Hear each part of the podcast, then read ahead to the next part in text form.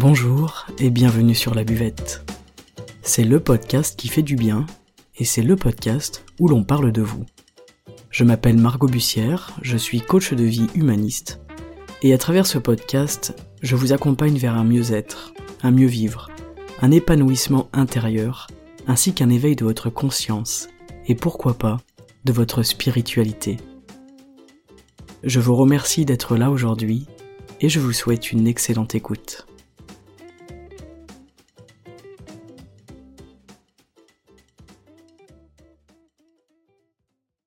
Aujourd'hui j'ai choisi de vous parler euh, de nos émotions et plus particulièrement de l'étouffement des émotions.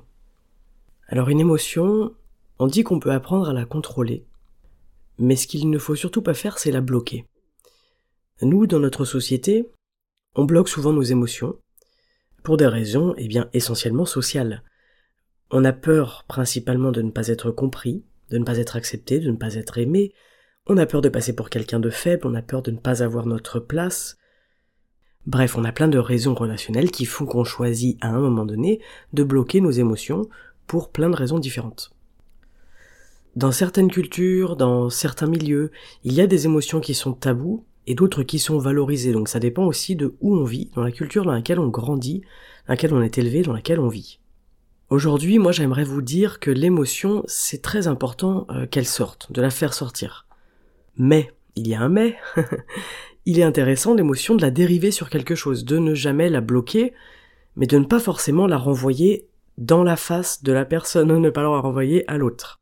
Par exemple, euh, si demain je suis euh, prise d'une colère extraordinaire, eh bien je peux choisir pour faire sortir cette émotion, pour l'évacuer, d'aller courir. Je peux choisir euh, d'hurler dans mon coussin, je peux choisir de chanter à tue-tête. Là, on laisse sortir le mouvement de l'émotion, ce mouvement ascendant, mais sans la braquer sur quelqu'un, sans l'envoyer en plein visage de quelqu'un, puisque ça c'est quand même extrêmement violent. L'autre reçoit votre émotion sans comprendre ce qui se passe exactement, puisqu'on ne peut pas comprendre hein, euh, les émotions des autres on comprend les nôtres, mais ce ne sont jamais les mêmes, jamais les mêmes systèmes, jamais les mêmes déclencheurs, jamais les mêmes leviers qui fonctionnent d'un être humain à un autre. Et en plus de ça, l'émotion, elle est euh, extrêmement contagieuse. Donc si on est très en colère et qu'on se met à hurler sur quelqu'un, la personne risque de développer une colère à la hauteur de la vôtre. Alors que de base, cette personne n'était peut-être pas en colère du tout. Donc oui pour que l'émotion elle sorte, mais attention à comment elle sort essayez au maximum de ne pas jeter votre émotion sur quelqu'un, de ne pas déverser votre émotion sur quelqu'un. Voilà, faites-le, eh bien, dans votre coin, de la manière dont il est plus approprié pour vous de le faire, pour qu'elle ne reste pas bloquée à l'intérieur. Donc, faire évacuer l'émotion grâce à un système de dérivation, comme je viens de vous en citer plusieurs, mais ensuite, il faudrait essayer de la faire disparaître, cette émotion, de la faire disparaître à la source, donc c'est-à-dire de la calmer, de l'apaiser, jusqu'à ce qu'elle disparaisse d'elle-même. C'est là où la notion de contrôle est euh, difficile parce qu'on ne peut pas vraiment contrôler nos émotions. Par contre, on peut essayer de contrôler ce processus-là. Extérioriser l'émotion, la faire bien sortir, qu'elle sorte de votre corps, qu'elle arrête de, pourrir ce qui se passe à l'intérieur et qu'elle arrête de faire des blocages. Et ensuite, essayer de calmer la provenance, la source euh, de cette émotion-là, et elle va disparaître naturellement toute seule. Quand on réprime en fait une émotion, son expression, on va engendrer des choses à l'intérieur de nous, des espèces de comportements psychiques qui sont dits anormaux. On a par exemple la non-expression. Alors, ce n'est pas très grave, euh, la non-expression dans l'absolu, mais sur le long terme, dans les relations, on va renvoyer à l'autre cette non-expression. Et c'est pas toujours euh, très cool pour l'autre déjà premièrement, et c'est pas forcément cool pour vous, puisque de toute façon dans la relation ça reviendra. Donc la non-expression, ça peut être intéressant sur un court terme, sur l'instant, pour pas craquer, pour pas faire n'importe quoi. Mais ensuite, il faudra hein, qu'il y ait expression de cette émotion. Ça peut être euh, après, par exemple, avec des amis sur un sur un terrain de basket, euh, d'aller courir ensemble, d'aller faire quelque chose pour évacuer tout ça. Pas forcément avec la personne avec qui vous êtes en conflit ou pour qui vous avez de la colère ou etc. La deuxième conséquence de réprimer l'expression d'une émotion, ça va être de développer de la frustration. En fait, ça veut dire que l'émotion et tout ce qui se passe à l'intérieur de vous, ça va rester bloqué à l'intérieur, et vous allez être frustré. Et la frustration, elle peut être intéressante dans certains cas, mais celle-ci, cette frustration émotionnelle, elle va apporter de la rancune, de la rancœur. Elle peut nous transformer hein, en quelqu'un de rancunier pour un temps, Euh, elle peut apporter de la jalousie. Ça peut aller très loin. Ça peut aller jusqu'à la psychose et la bipolarité. Donc il faut vraiment faire attention avec ça aussi. Il y a de grosses conséquences lorsqu'on bloque des émotions. Et il faut déjà amener ça à notre conscience.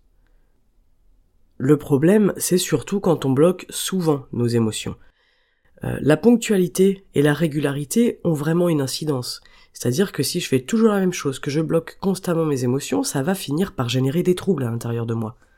Par contre, si je suis au travail et que évidemment, ben, je ne peux pas lâcher mes émotions, euh, admettons que vous soyez en, en bisbille avec euh, votre chef ou un collègue, vous n'allez pas hurler au travail sur vos lieux de travail. Hurler parce que vous n'êtes pas d'accord, parce que vous avez de la colère, parce qu'il y a plein de choses qui se passent à l'intérieur de vous. Là, il est possible que vous décidiez de bloquer l'expression d'une émotion, mais bien penser à la faire sortir le plus vite possible ensuite. Vous pouvez sortir, prendre l'air. C'est un petit peu ce que font euh, les fumeurs hein, quand ils sont euh, excédés, quand ils en ont marre, quand euh, ils sont en colère par exemple. On a cette fameuse pause-clope. Bon, alors fumer la clope c'est pas forcément ce qui est intéressant. Ce qui est intéressant c'est de sortir. C'est de sortir, c'est de marcher. En général on sort de notre lieu de travail, on sort de notre établissement, on sort de notre site, enfin bref, on est dehors, et on est hors des murs et hors du lieu. Donc ça, c'est déjà très très bien. La fameuse euh, pause clope, la pause cigarette, elle est vraiment pas anodine là-dessus.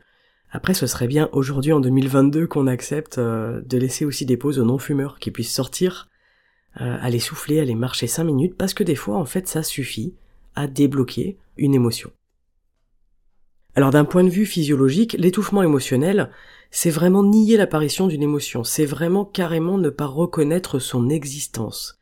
En fait, on ne donne pas le droit d'être et de sortir à cette émotion pour des raisons d'orgueil, de culture, d'éducation, euh, des raisons de culpabilité, des raisons de bienséance, ou même par souffrance. Mais quand une émotion n'est pas reconnue, en fait ça crée un décalage entre l'émotion étouffée et la réalité. Et ce décalage-là, il est toxique tant au niveau du psychisme qu'au niveau du corps. Et bien évidemment, c'est souvent inconscient. Quelqu'un qui va étouffer ses émotions, c'est quelque chose d'inconscient. On ne choisit pas en pleine conscience euh, de se dire tiens, eh bien je vais étouffer mes émotions et puis comme ça je vais me sentir encore plus mal. Évidemment que non. On est conscient de nos émotions, mais on n'est pas conscient qu'on les bloque. Du coup, ça, ça alimente aussi des conflits intérieurs, et on se sent un petit peu coincé entre deux choses à l'intérieur. Je sais pas si vous avez déjà ressenti euh, cette espèce de sensation. Et ça, ça aura aussi de nombreuses conséquences parce que au bout d'un certain temps, on peut avoir une perte de confiance en soi. Plus on va bloquer une émotion et moins on aura confiance en soi. Et ça peut perturber aussi nos perceptions de la réalité. Plus je bloque, et plus ça fausse ma perception de la réalité. Ça aura tendance à contribuer, eh bien, aux contrariétés, à tout ce qui est tension intérieure, nous avons tous euh, ces mécanismes qui sont à l'œuvre à l'intérieur de nous. On réprime notre peur pour paraître plus fort, par exemple. C'est naturel, c'est dans la nature, il ne faut pas montrer qu'on est faible. C'est instinctif. Montrer sa faiblesse, on le sait, c'est se mettre en danger. Euh, on va réprimer la colère, par exemple, pour ne pas être violent, pour ne pas perdre le contrôle. On va réprimer la joie généralement par culpabilité. On ne veut pas être trop joyeux, on ne veut pas montrer sa joie devant les autres parce qu'après on peut se sentir coupable effectivement que les autres personnes ne soient pas aussi joyeux que nous. Tout ça est fait de manière totalement inconsciente. On réprime la tristesse par douleur, ou parfois pour l'image aussi qu'on peut renvoyer et qu'on peut donner aux gens. On réprime le souci, mais ça c'est plutôt par fuite. Donc euh, si la fuite vous intéresse, je vous renvoie à l'épisode de la semaine dernière, auquel j'ai consacré ce sujet passionnant. Bref, à court terme, on va réprimer un sentiment, parce que euh, il y a une logique qui nous semble positive derrière, on maintient ce que l'on pense être notre équilibre, mais sur le long terme, c'est une forme d'empoisonnement et ça devient quelque chose d'extrêmement nuisible. Et je reprends l'exemple du travail parce que je me rends compte que beaucoup de personnes euh, ressentent de fortes émotions au travail. Au travail, on peut eh bien réprimer notre colère. Alors dans un premier temps, ce sera bien, hein, comme je vous l'expliquais, mais au bout d'un certain temps, eh bien ça peut créer par exemple une rupture d'anévrisme parce que c'est le moment où la colère va sortir de façon plus grave. Voilà, ça c'est un exemple pour vous faire prendre conscience de à quel point c'est énorme les conséquences. Et que les conséquences, elles sont aussi physiques, ce n'est pas que simplement être mal et se dire bah je suis mal, je ne sais pas pourquoi. C'est-à-dire qu'à un moment donné, il va y avoir une expression par le corps. Donc gardez bien en tête que dans un contexte euh, limité dans le temps, on peut avoir un intérêt à garder une émotion, à la bloquer, mais jamais sur le long terme. À l'intérieur de nous, nous avons des émotions yang et yin. Ces émotions n'induisent pas la même chose. Les émotions yang, elles auront un effet plus rapide, et elles vont ressortir dans tous les cas d'une autre façon parce qu'elles génèrent beaucoup de pression. Alors que l'émotion yin, elle, elle va s'engluer, elle va durer dans le temps, elle va faire des dégâts sur le long terme. L'émotion yang, ça va être typiquement la colère, l'émotion yin, ça va être la tristesse. Donc pleurer, c'est bien, ça fait sortir des choses, c'est une expression physique d'un état émotionnel qui peut être intéressante. On a tous des moments où on garde des émotions à l'intérieur, on a tous des moments où on s'empêche de pleurer, on se retient de pleurer, mais en fait, allez-y. Trouvez un moyen, votre moyen d'exprimer vos émotions et de les libérer. Qu'elles puissent faire leur travail et hop, disparaître d'elles-mêmes. Après ça, l'idée, ça va être d'arriver à calmer les émotions pour ne plus avoir à les réprimer. Apprendre à calmer ses émotions, c'est un tout autre niveau. on va déjà commencer par ça. Déjà, amener ça à votre conscience, comprendre comment ça fonctionne, quel est l'intérêt de, eh bien, retenir une émotion, mais bien évidemment sur le court terme, et quelles sont les conséquences de retenir des émotions tout le temps, souvent, toujours les mêmes émotions d'ailleurs, et de tout ce que ça impacte à l'intérieur de nous, et de la façon dont ça va revenir de toute façon. Ça aura toujours un effet boomerang, c'est-à-dire que ça reviendra toujours, et en plus, ça reviendra en plus fort, en pire si je puis dire ainsi. L'étouffement des émotions, c'est quelque chose qu'on voit beaucoup aujourd'hui, euh, notamment chez les jeunes. Je, vois beaucoup de jeunes, d'ados qui n'osent pas dire les choses, vivre leurs émotions, accepter leurs émotions, qui n'osent pas pleurer. Et c'est aussi pour ça que je fais cet épisode aujourd'hui. C'est pour euh, déculpabiliser en fait les personnes qui sont concernées par l'étouffement émotionnel. Bon, je vous rassure, on est tous concernés. Parce que déjà, lorsque on comprend D'où ça vient Qu'est-ce que c'est qu'on comprend que, eh bien, tout le monde le fait pour des raisons évidentes de survie, d'adaptabilité, de place dans la société. Eh bien, ça permet d'être un petit peu plus indulgent avec soi-même, d'être un petit peu plus doux. Euh, c'est ça que je vous invite à faire aujourd'hui, c'est déjà d'être plus indulgent. Ok, j'ai cette émotion, là j'ai le choix. Qu'est-ce que je fais? Ou je la garde pour un temps parce que, eh bien, je n'ai pas envie de dévoiler cette émotion à cet instant-là avec ces personnes-là. Ou je ne garde rien pour moi et je lâche. Si je décide de lâcher, je le fais de manière correcte, c'est-à-dire que je ne m'attaque pas à quelqu'un, je le fais pour moi, dans mon coin, tout seul ou avec d'autres personnes mais sans les agresser. Et si je décide de garder l'émotion pour moi à cet instant-là à l'intérieur, je prévois un temps après où je vais aller libérer cette émotion. Libérer son expression, la laisser sortir, la laisser être. Le travail sur les émotions, il est compliqué, il est long. Je pense sincèrement que le travail sur les émotions, il prend toute une vie. Mais c'est ça qui est chouette, c'est que, eh bien, autant s'y mettre maintenant, peu importe l'âge que vous avez, autant commencer maintenant à aller regarder un petit peu ce qui se passe à l'intérieur de vous, à ce niveau-là, regardez comment vous, vous gérez vos émotions, est-ce que vous vous retrouvez dans l'étouffement émotionnel, et comment est-ce que vous, vous avez envie de gérer ça?